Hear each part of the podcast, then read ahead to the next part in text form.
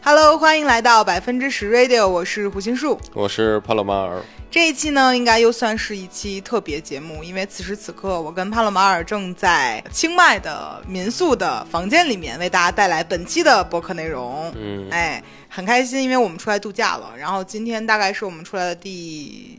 多少天？七七八天吧。然后我们先是在甲米生活了。五四五天的样子，对然后我们现在来到了清迈，嗯然后这一期播客呢没有任何的嘉宾，就是我们两个人来跟大家分享一下到目前为止我们这一次度假的一些感受和经历。首先，先把话筒交给帕洛马尔先生，就你觉得这一次到目前为止你非常难忘的一个点是什么呢？对非常难忘的点，攀岩吧，啊，嗯，就因是为我很喜欢那个哥们儿，因为这次我们去甲米安排了一个就是攀岩的这样野攀的一个项目，嗯然后这个项目其实有有一个攀岩向导，对然后他是当地非常酷的一个人，因为那个大哥在小红书上还蛮有名的，对，呃几感乎觉去攀过岩，跟他攀过岩的都和他有合影，对，因为他是一个就是外形上非常特别的人，嗯然后他就是黢黑，嗯然后他的肤色首先一眼就会在人群中非常的明显，对，嗯，然后他的体型又特别像一个野人，这里没有嗯任何就是说人不好的意因思为，我也像野人嘛，你人家比你像多了，嗯因为他像那种野外吃果子长大的， 你像是那种专门吃人长大的。他就是扎着脏辫儿，然后光着脚，对，而且他就感觉面对所有的危险都是那种宠辱不惊，嗯然后大哥就像经历了非常多就是奇奇怪怪的事情一样，嗯而且这个人就让我觉得很厉害的一点就是他的语言天赋非常好，嗯，他可以在我们攀爬的过程中用中文很流利的说什么左脚、右脚，然后先上脚怎么样，就这些在严管经常会听到的话，而且发音嗯对非常标准。对，那然后也会用英语讲很多有哲理的话，对，比嗯如说岩壁会告诉你下一步去哪里，就类似于这样的，当然用英文说的啊。嗯然后你觉得除了这些以外，还有什么它让你觉得很特别的地方吗？就整个这趟旅程下来，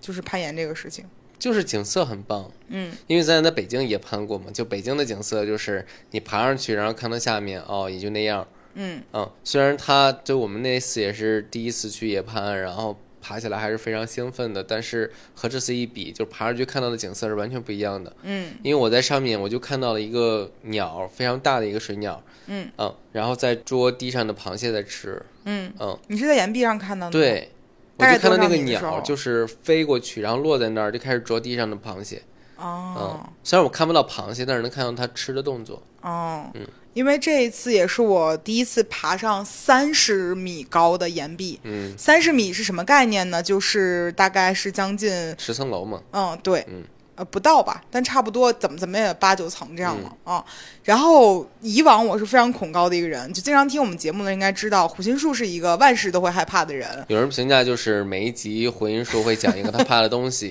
对，给大家就是逗逗闷子。嗯但是在三十米就是高的岩壁上的时候，其实我不害怕了。这是一个很奇妙的事情，因为我往下面看的时候是呃大海，嗯然后是很好看的雨林风景，嗯它其实是和比如你在北京看见的光秃秃的下面都是石头，这个事儿带给人的恐惧是不一样的，嗯就感觉下面有水，你就会有一种奇妙的安全感。而且由于景色足够美的时候，你就有一瞬间会觉得你就是这其中的一份子，你不会有那种特别旁观者的感觉。所以我我这一次还是感觉很爽的，因为爬到三十米的时候，我已经完全不觉得累了，嗯，甚至就是觉得呃这就是我作为一个就是灵长类动物应该做的事情。是，而且背后就是那种碧绿碧绿的海水，嗯，嗯，然后还有很多经过的游客会看着你爬，然后你又很、很受鼓励，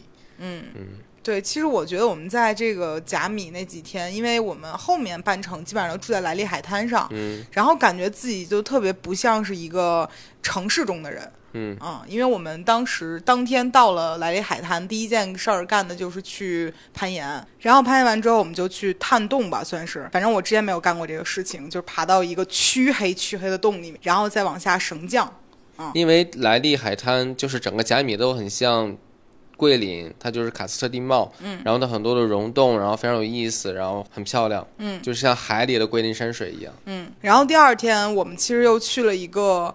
呃，叫什么泻湖的徒步，公主泻湖。对，然后这个其实也是前一天那个攀岩向导告诉我们的。嗯然后第二天的徒步，我仍然觉得自己好像在做一个攀岩的后续，嗯因为它那个就是它的整个的徒步好像很短，大概就一公里左右，对吧？你当时计对时了，对，但是它的难度又非常的高，嗯，嗯，因为我之前徒步不是非常多，就是你来给大家形容一下这个难度。呃，这个难度怎么说呢？我觉得是比剑扣要险的。嗯，对，因为剑扣在北京已经算非常险了嘛，就是比如狗牙山，比如剑扣这些看起来非常吓人的地儿，其实爬起来我觉得还是相对比较容易的。嗯，但是回音叔都不敢去，说觉得这儿太陡 了。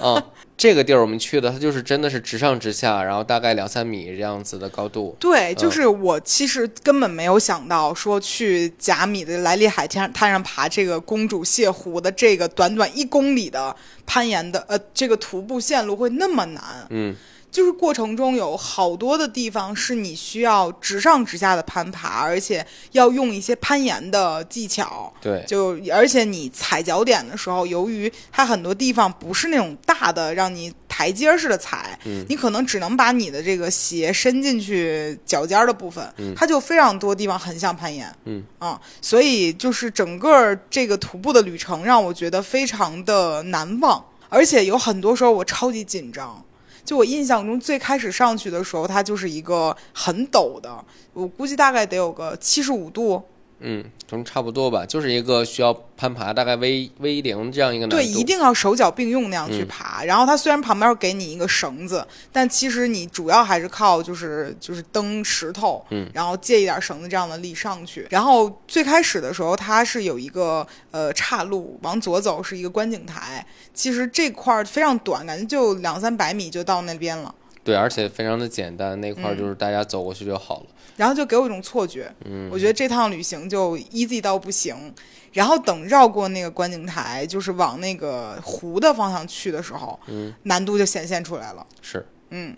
就是有有就是。我个人是觉得，在这种很险很难的这种线路过程中，往上爬是完全不难的，难的就是往下。然后，因为你没有办法看清楚脚下的所有的点，而且那个石头有好多人爬过，就很很滑，所以在整个这个过程中，我就时刻会有一种我脚滑了，我要掉下去了，我头要磕的，就是头破血流的那种感觉我看小红书上好像确实有人说他们遇到了有人摔伤，啊啊，然后就是叫的攀岩的那个师傅来把他们扛走。啊！所以其实我包括我发小红书的时候，我就写了，就特很不建议呃没有经验的人去，嗯呃因为我基本上在整个这个徒步过程中见到的很多都是外国人，能够明显看到他们是有训练痕迹的。即便如此，这些人他们还是轻敌了，觉得自己可能难度不大。有些人是光着脚来爬的，还有穿人字拖来爬的。但光脚那些爬的也很快，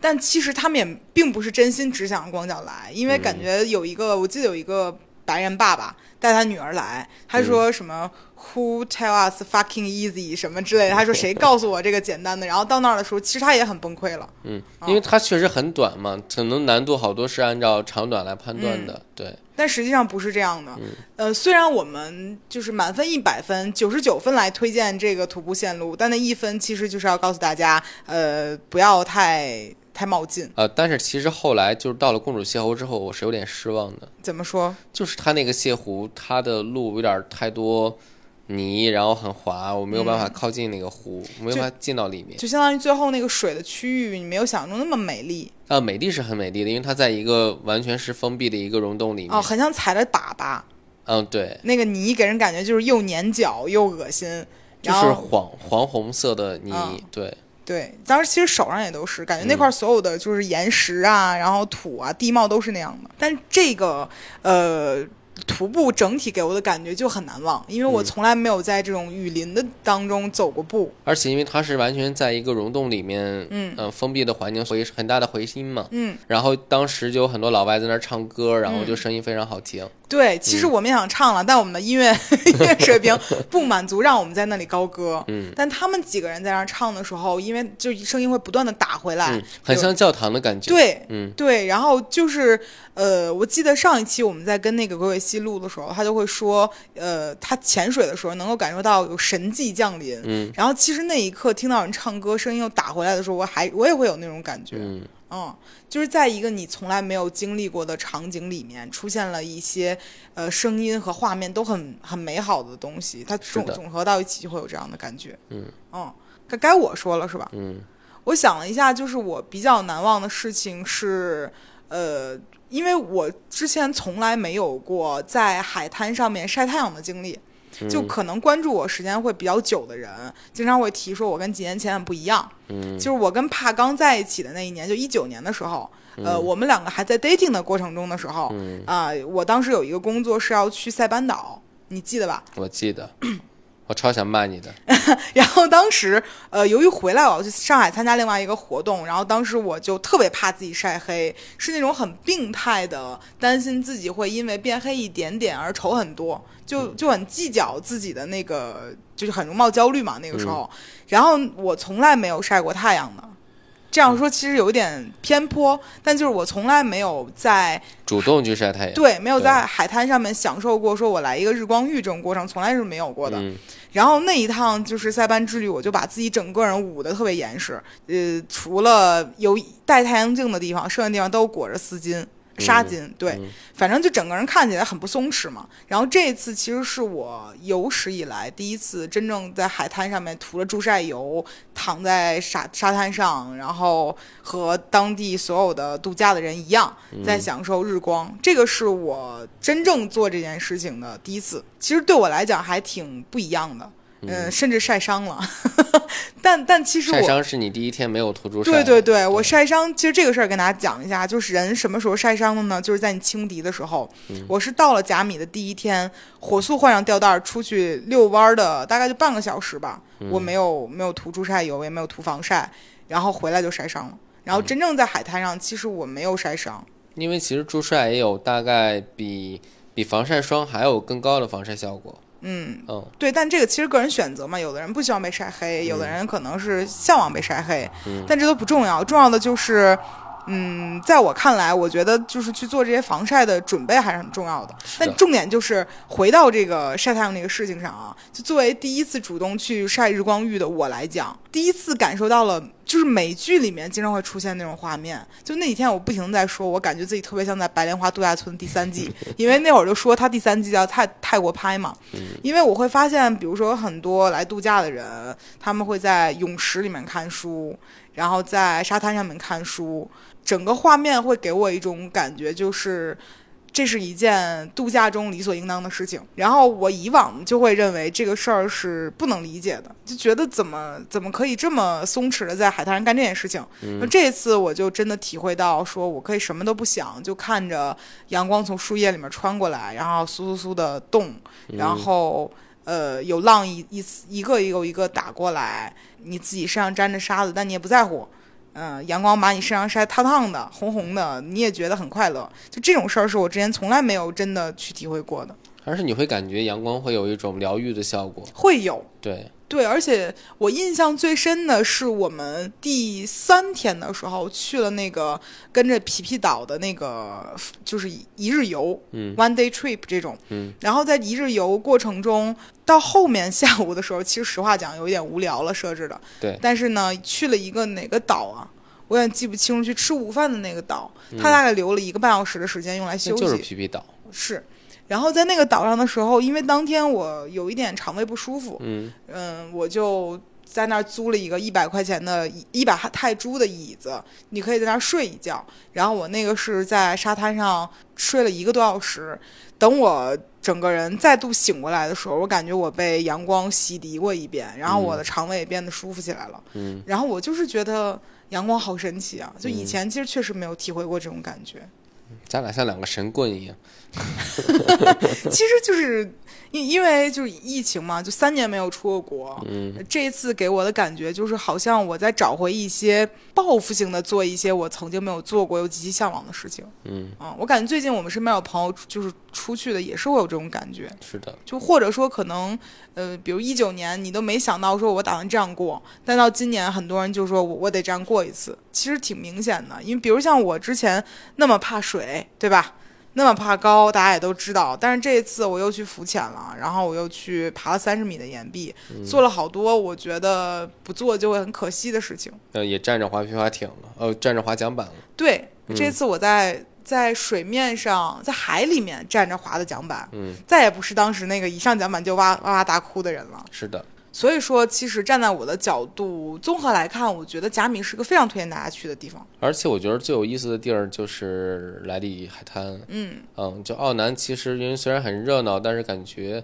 还是有点太过于城市化。对，其实它会有点像一个那种就是被打包好的商业街，你来这儿，然后所有东西都准备好了。但是莱利海滩就更像是度假村，嗯，就真的很像那个，就是很像白莲花度假村的一一季，就就是给我感觉是什么？因为我们要从呃这个奥南的海滩坐那个船，那种特别老旧的船，然后到这个呃莱利海滩，就很像那个白莲花度假村里面。Hey guys，那 个人叫啥？苏菲。嗯，然后他就是会带着各种行李，然后从船上下来，然后你就会觉得一会儿就会有一个女人出现在海滩上，会这样。嗯，嗯，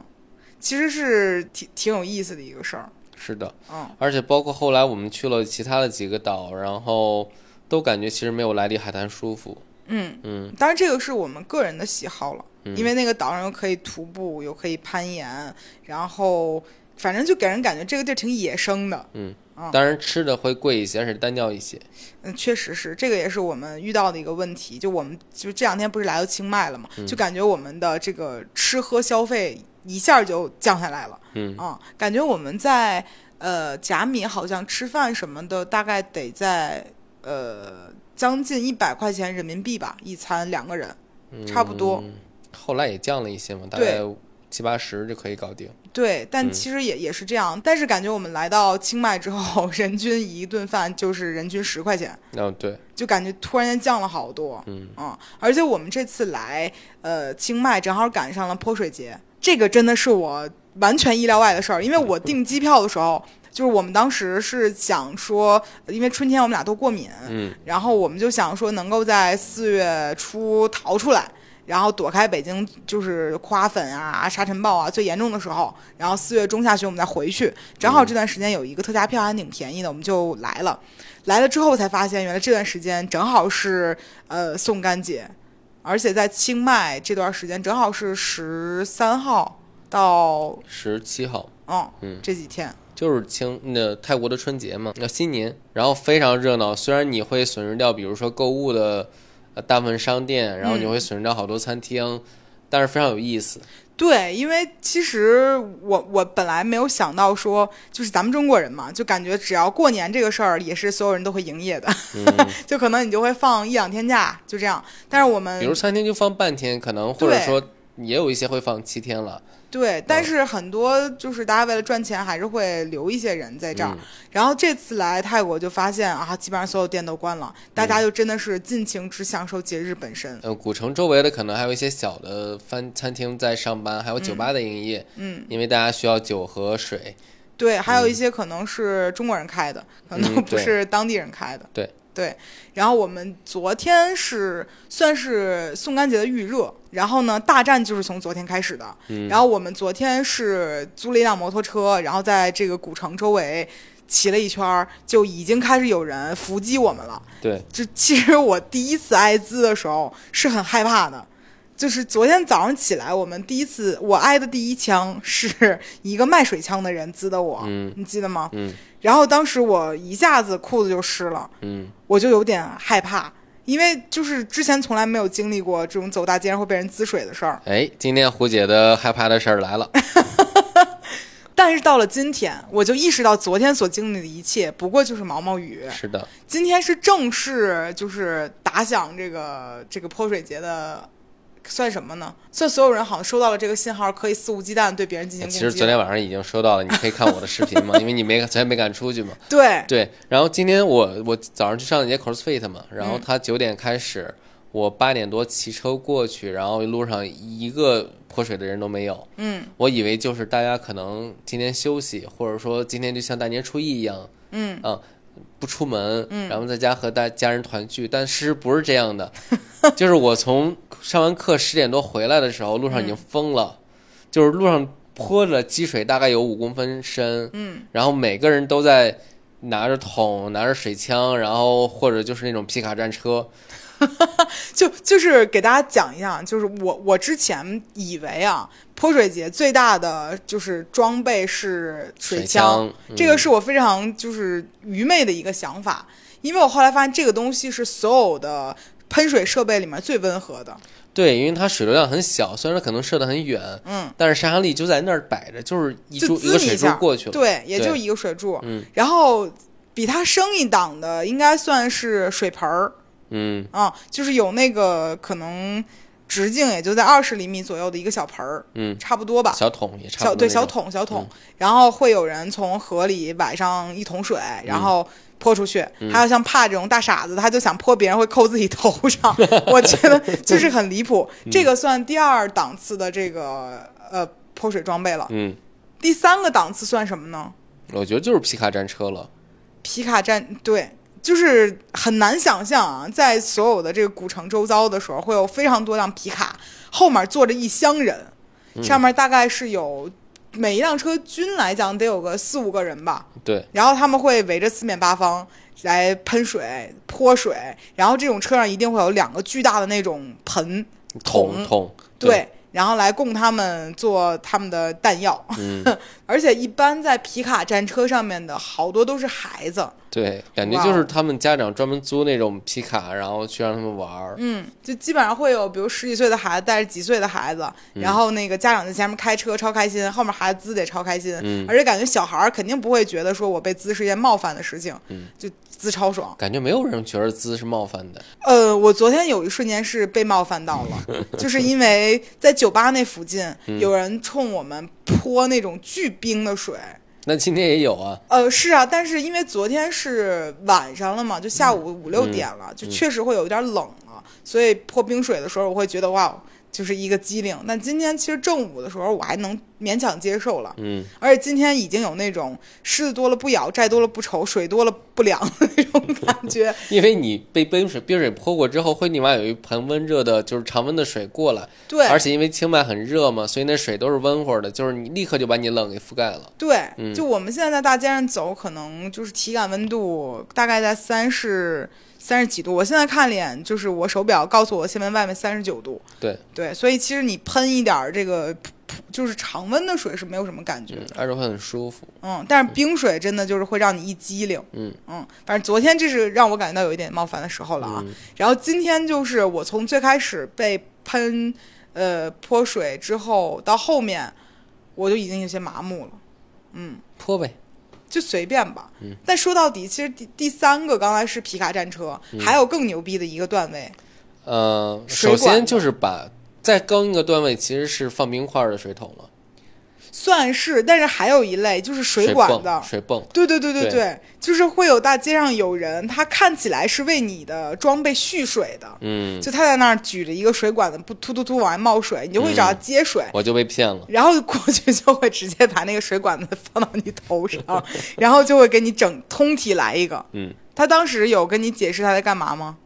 那就大家都在那儿接水，嗯，嗯，只然教后了他你表现的很好，没有他教了所 有人。而且其实我因为早上骑摩托车回来，我已经看到他干类似的事情了，啊，但是因为我没有弹药了嘛，我就只能去找他。明白，就是嗯你、就是其实，嗯、在这个节日里面体会到了一种平等，嗯就是你平等的可能在任何一个时刻被任何一个人呃泼水，嗯嗯，而且今天最好笑的就是我们中午太饿了嘛，然后有好多餐厅又没有营业，所以我们就相当于像没无头苍蝇一样随便的进到胡同里面，先安全，然后再开始找吃的。然后其实就算你在小巷里面，也会有非常多路过的人是带装备的，嗯，就会可能准备滋你。然后当时我记得有一个人带装备过来，你还向他解释说我们在吃饭，等一会儿。但其实大家都很有默契了，就是你吃饭的时候是不会攻击你的。对，嗯对，就其实你能感觉到，在整个这个泼水节的过程中，虽然大家都没什么礼貌，但是也还算比较礼貌。嗯嗯，尤其是比如说有一些老年人，他们是不会被太疯狂滋的，嗯，然后小孩子也是会稍微被重点保护一点点，也看不会多了，小了。也看不多会小了。对，但比如说所有的适龄，或者叫就是跟咱们差不多大的人，嗯没有一个人能够逃过群众们的这个泼水。对，原来我还想过，就是我骑着摩托车，你在后面拿着水枪，嗯，后来发现这是一种战斗力最弱的组合，对你第一喷不准，嗯然后第二就是你只要逃不喷了掉一个人，所有人都会泼你，但真的逃不掉。根本就逃不了。有就是之前大家可能会觉得说，就是你你在一个移动的装备上，你是可以变得更牛逼的，但实际上由于泼水节在整个这个交通上都会变得非常堵，所以你没有办法行动特别快，所以越是骑摩托车的人，周围走路的人越会往你身上泼，对，而且因为你比如说皮卡的高度正好在你头的位置，嗯。嗯，所以你骑过去，他们非常方便攻击你，你还没有办法补充弹药。就直接往你头上咬一瓢，嗯，就就过去了，嗯。而且今天我会觉得跟选好战友是很重要的一件事 情，就是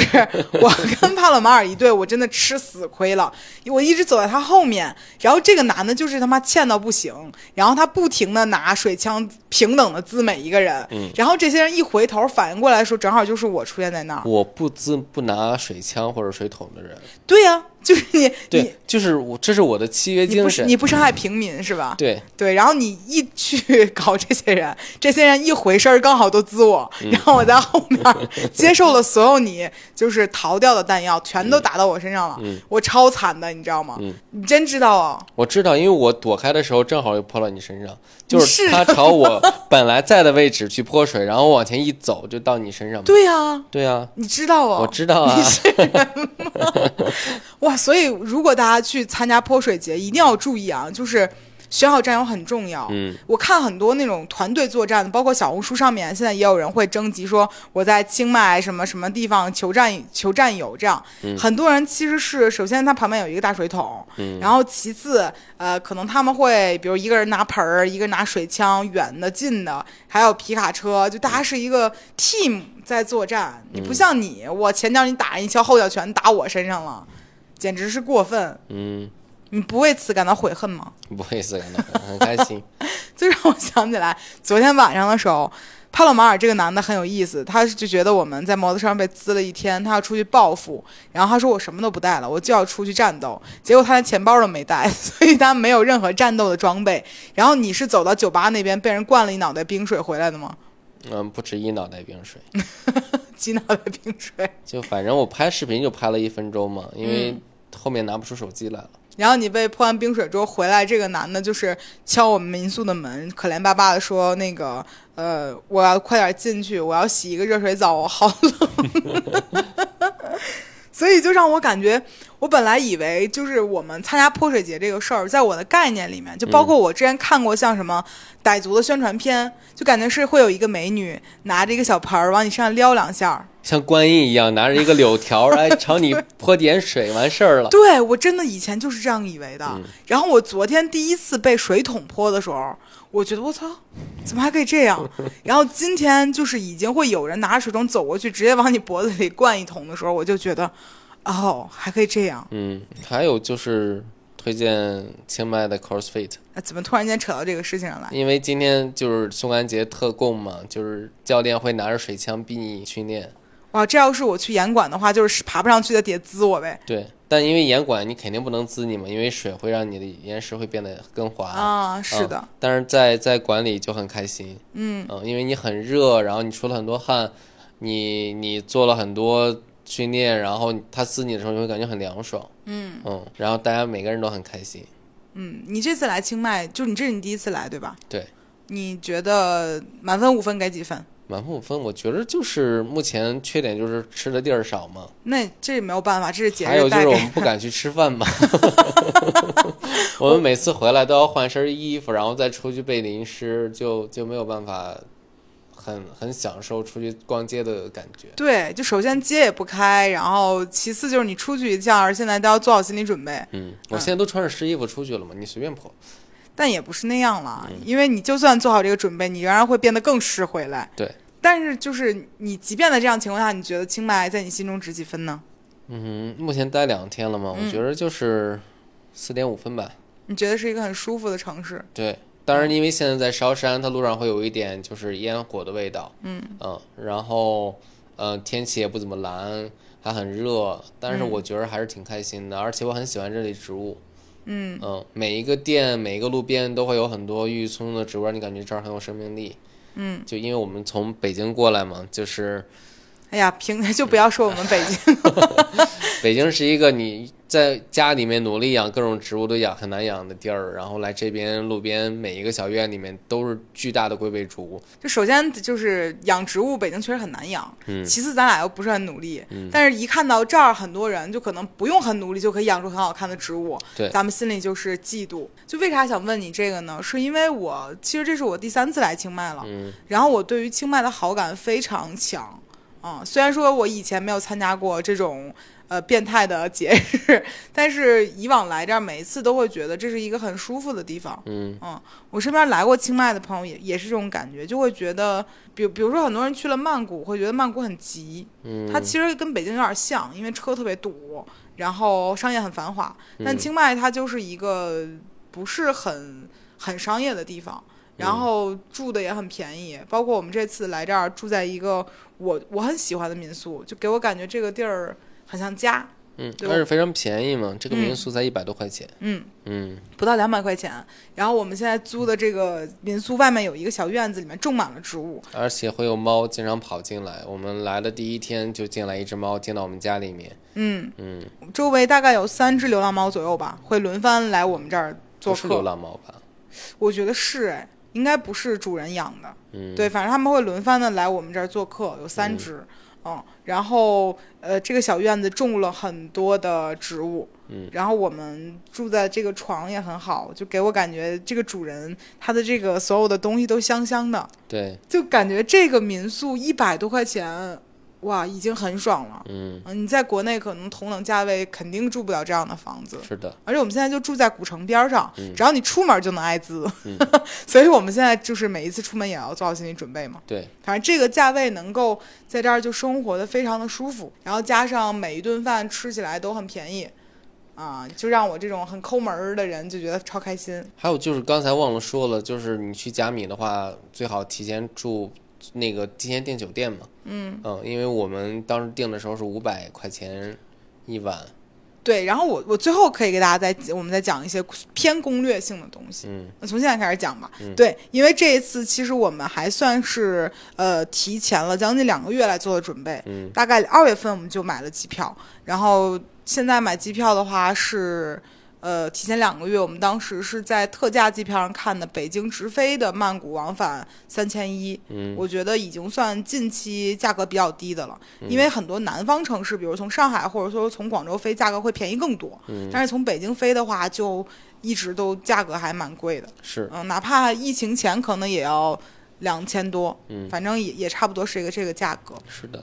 然后由于攻略做的比较早，所以我们其实在酒店的挑选上也是定的比较早。之前我其实比较习惯用携程或者用呃飞猪来订酒店，那这一次我稍微学习了一下，我是用 Agoda 订的，嗯啊，用 Booking 其实也可以。然后用它来订酒店的时候，我会发现它会有一些。呃，一瞬间那种超级特价房，然后我们其实这次就在甲米的酒店上面抢到了，尤其是我们住在那个叫 Ready Bay，对对对对对对，那个酒店就是一个还挺老牌的，沿着海滩的那样的一个酒店嗯，因为我们订的比较早，大概是五百块钱左右一晚，然后我们有朋友就临时订的，其实已经涨到八百块钱了，嗯，所以现在去也一千二了嘛，但是房型不一样，啊，有大一些的，对，对就是我们其实相当于住的是一个还比较呃比较靠里的，就不是一个非常豪华的房子，对所以就是一个独立的小屋子，就大概是五百块钱，但它已经有就是外面公共的一个泳池，嗯。呃，酒店专用的泳池，然后旁边有可以晒太阳的，这还是含早餐的价格，对很便宜了。嗯然后我们在甲米前面两天住在的是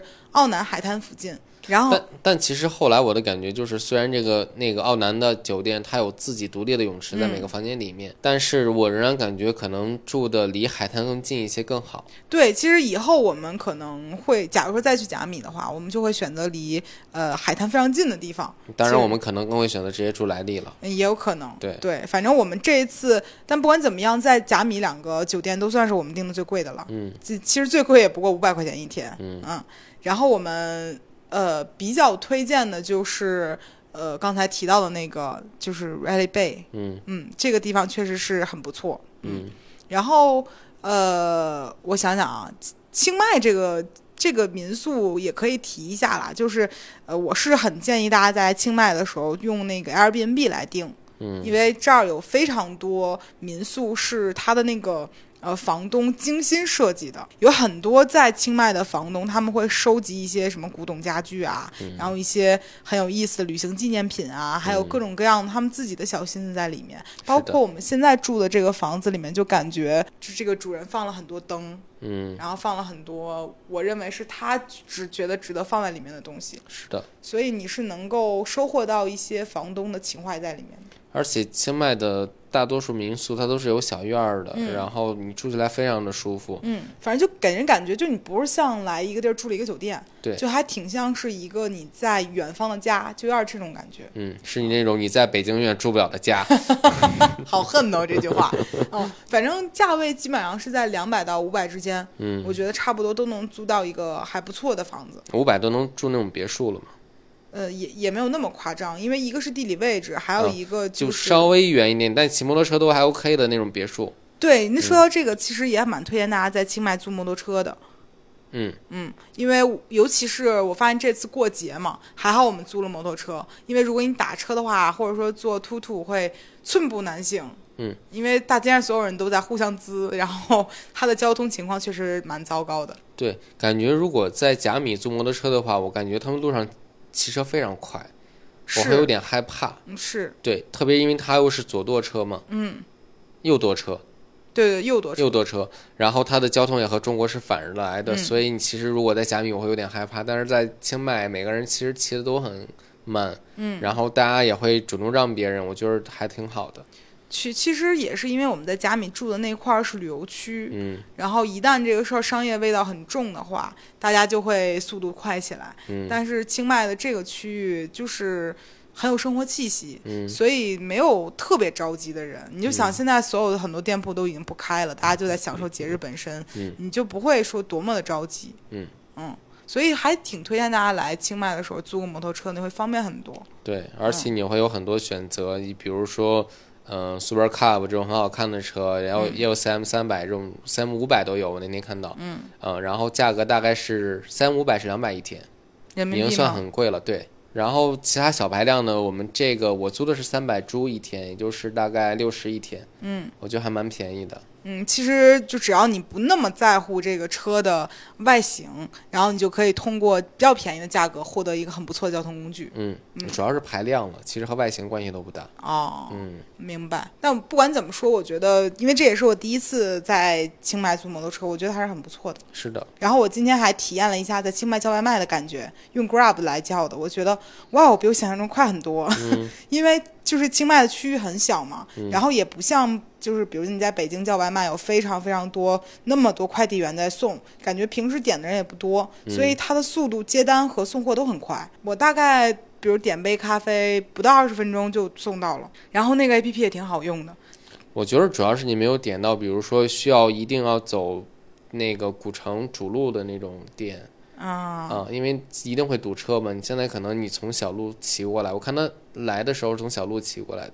啊，所以他可能就会快很多。如果你堵车的地儿就很麻烦嘛。有可能，而且我点的也早嘛，嗯所以现在就就还好。主要是因为现在我实在是不知道哪儿能哪个饭馆开着，嗯，因为现在很多就谷歌地图上面写着营业中的，你其实去了之后发现人家已经放假了，对。而且包括谷歌地图上面写着说什么现在是宋干节，以实际为准，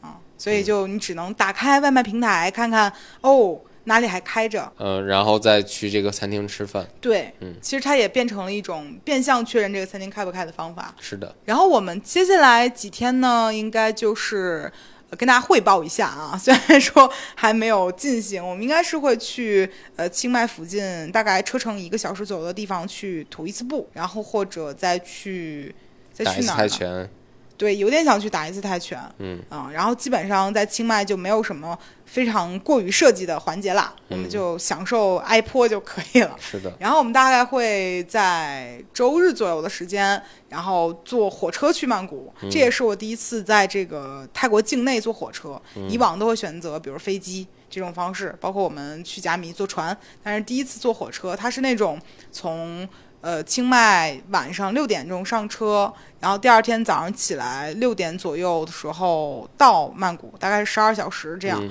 然后在车上就是一个硬卧了。啊，睡一晚上，这样又能省了酒店钱，然后呢，同时又可以省交通工具的钱，而且一趟车只需两百多块钱人民币，嗯，还蛮便宜的了。是的，